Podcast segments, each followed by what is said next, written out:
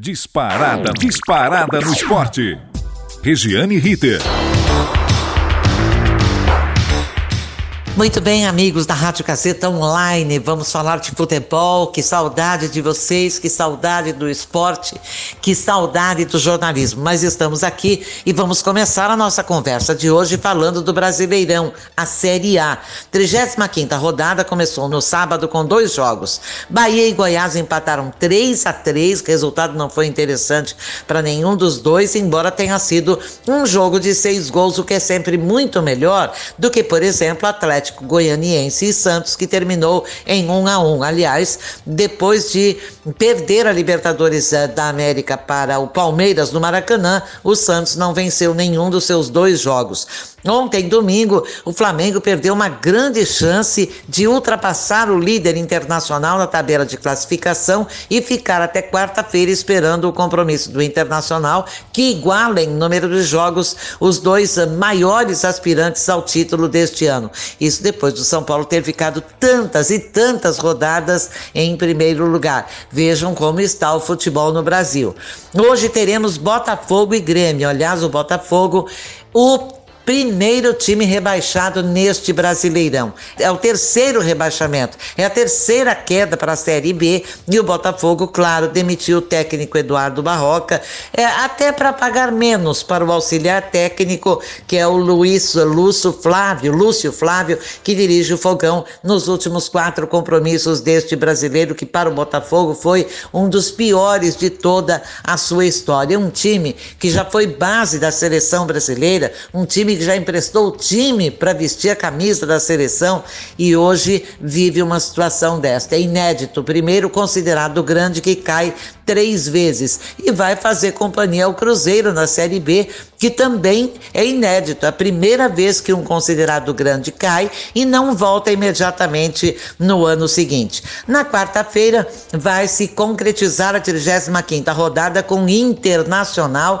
e Esporte lá no Beira-Rio. O Internacional tem tudo para vencer essa partida e aí abre uma diferença de quatro pontos. No momento a diferença é de um pontinho apenas para o Flamengo, mas se vencer vencer, que é o que se acredita que aconteça, abre quatro pontos. O confronto direto iria decidir, os dois eram os únicos dois times que tinham eh, condições totais de chegar ao título sem depender de outros resultados por causa do confronto direto. Porém, esse empate do Flamengo com o Bragantino, olha, e cá entre nós dizem que Flamengo saiu na frente, claro, mas dizem que o gol do Flamengo foi marcado por um pênalti bem mandrake que ninguém marcaria.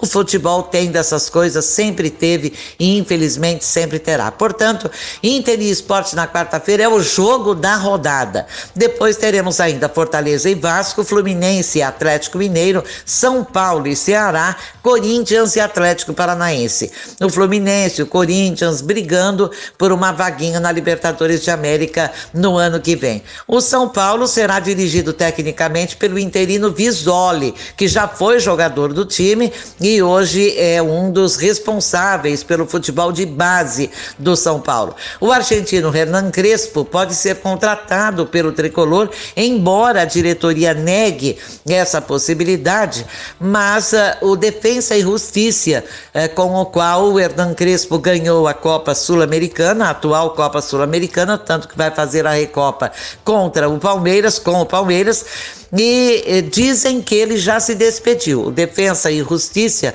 ontem teria anunciado oficialmente que o Crespo não é mais o seu treinador. Porém, fica uma dúvida: por que a diretoria estaria negando tanto se ele até já foi oficialmente comunicado que não é mais o treinador do time argentino com o qual foi campeão? Me parece que é o único título dele também. A carreira dele não tem um currículo muito grande, ele tem mais derrotas do que vitórias na sua história. Mas Pode ter uma explicação, sim. A seleção chilena também estaria pretendendo o treinador. Se você fosse convidado a treinar o São Paulo ou a seleção chilena, quem você escolheria? Essa deve estar sendo, no momento, a dúvida do treinador. E até o Santos teria entrado nessa briga para ter o Herdan Crespo, já que o Cuca, aquele que pegou a bola da final da Libertadores e foi expulso de campo e por muitos responsabilizado pela perda de concentração de todos os jogadores, aí tendo sofrido o gol. Bom, na verdade, é esperar para ver quem será o novo treinador do São Paulo e também do Santos. Aliás, a troca de treinadores já começou antes mesmo do final do Brasileirão. Vamos rapidamente à classificação do Campeonato Brasileiro.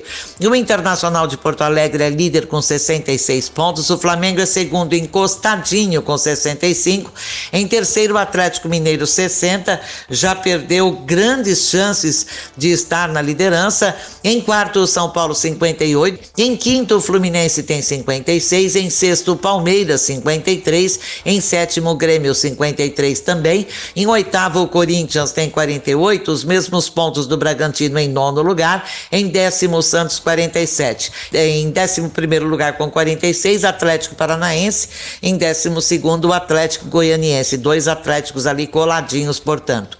13, 13 terceiro lugar o Ceará 45, 38 pontos tem dois times. Em 14 o Esporte, em 15 Fortaleza, em 16 o Bahia 37, o Vasco 37 abre a zona de rebaixamento, mas tem um jogo a menos, pode sair na, até o final desta rodada na quarta-feira.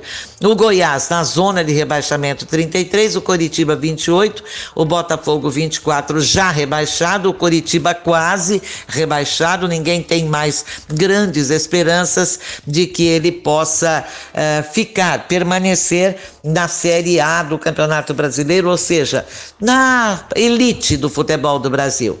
Na Série B, a Chapecoense terminou empatadíssima com o América Mineiro no campeonato de 2020, terminou na semana passada.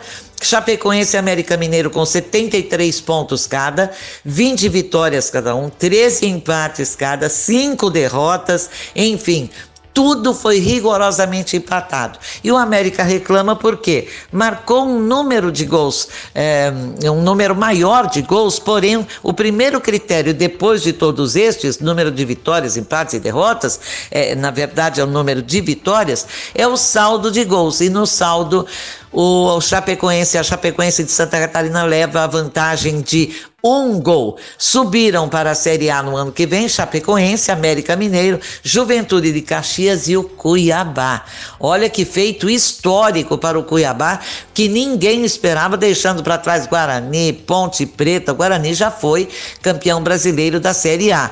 Deixou para trás também o Cruzeiro, que já comentamos rapidamente aqui, é o primeiro clube considerado grande que não sobe imediatamente no ano seguinte à sua queda. Pelo menos teremos um clássico de grandes na Série B ano que vem: Cruzeiro e Botafogo. Assim caminha o futebol do Brasil, que não foi, segundo a grande maioria, bem representado no Mundial de Clubes em Doha, no Catar.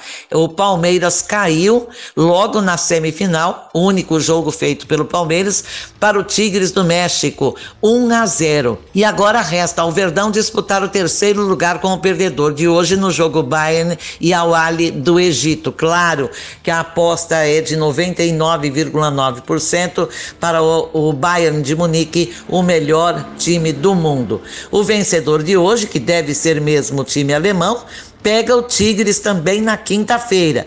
Antes tem a briga pelo terceiro lugar entre o Palmeiras e o perdedor do jogo de hoje, que deve ser o Awali do Egito.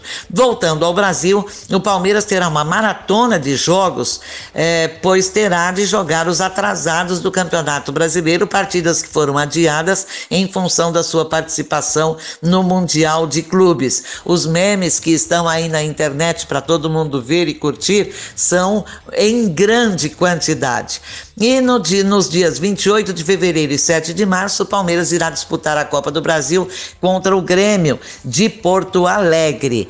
A primeira partida será lá na capital gaúcha, a decisão em casa. O Verdão terá também a Recopa Sul-Americana disputada pelo campeão da Libertadores, o Palmeiras, e o campeão da Sul-Americana, o Defensa e Justiça da Argentina. Datas prováveis da Recopa Sul-Americana, 7 e 14 de abril. Bem, e temos também uma notícia triste: o futebol chora a morte de Lula Pereira, ex-jogador, ex-técnico de futebol, treinou o Flamengo, o América Mineiro e muitos clubes brasileiros, de 10 a 12 clubes brasileiros. Ele morreu ontem em Fortaleza, vítima de consequências de um AVC, um acidente vascular cerebral. Nossa solidariedade aos amigos mais próximos e aos familiares de Lula Pereira. Com assistência técnica de Agnoel Santiago Popó, supervisão técnica de Robertinho Vilela e coordenação de Renato Tavares, trouxemos informações esportivas aqui na Gazeta Online. Eu volto. Regiane Ritter. Disparada no esporte.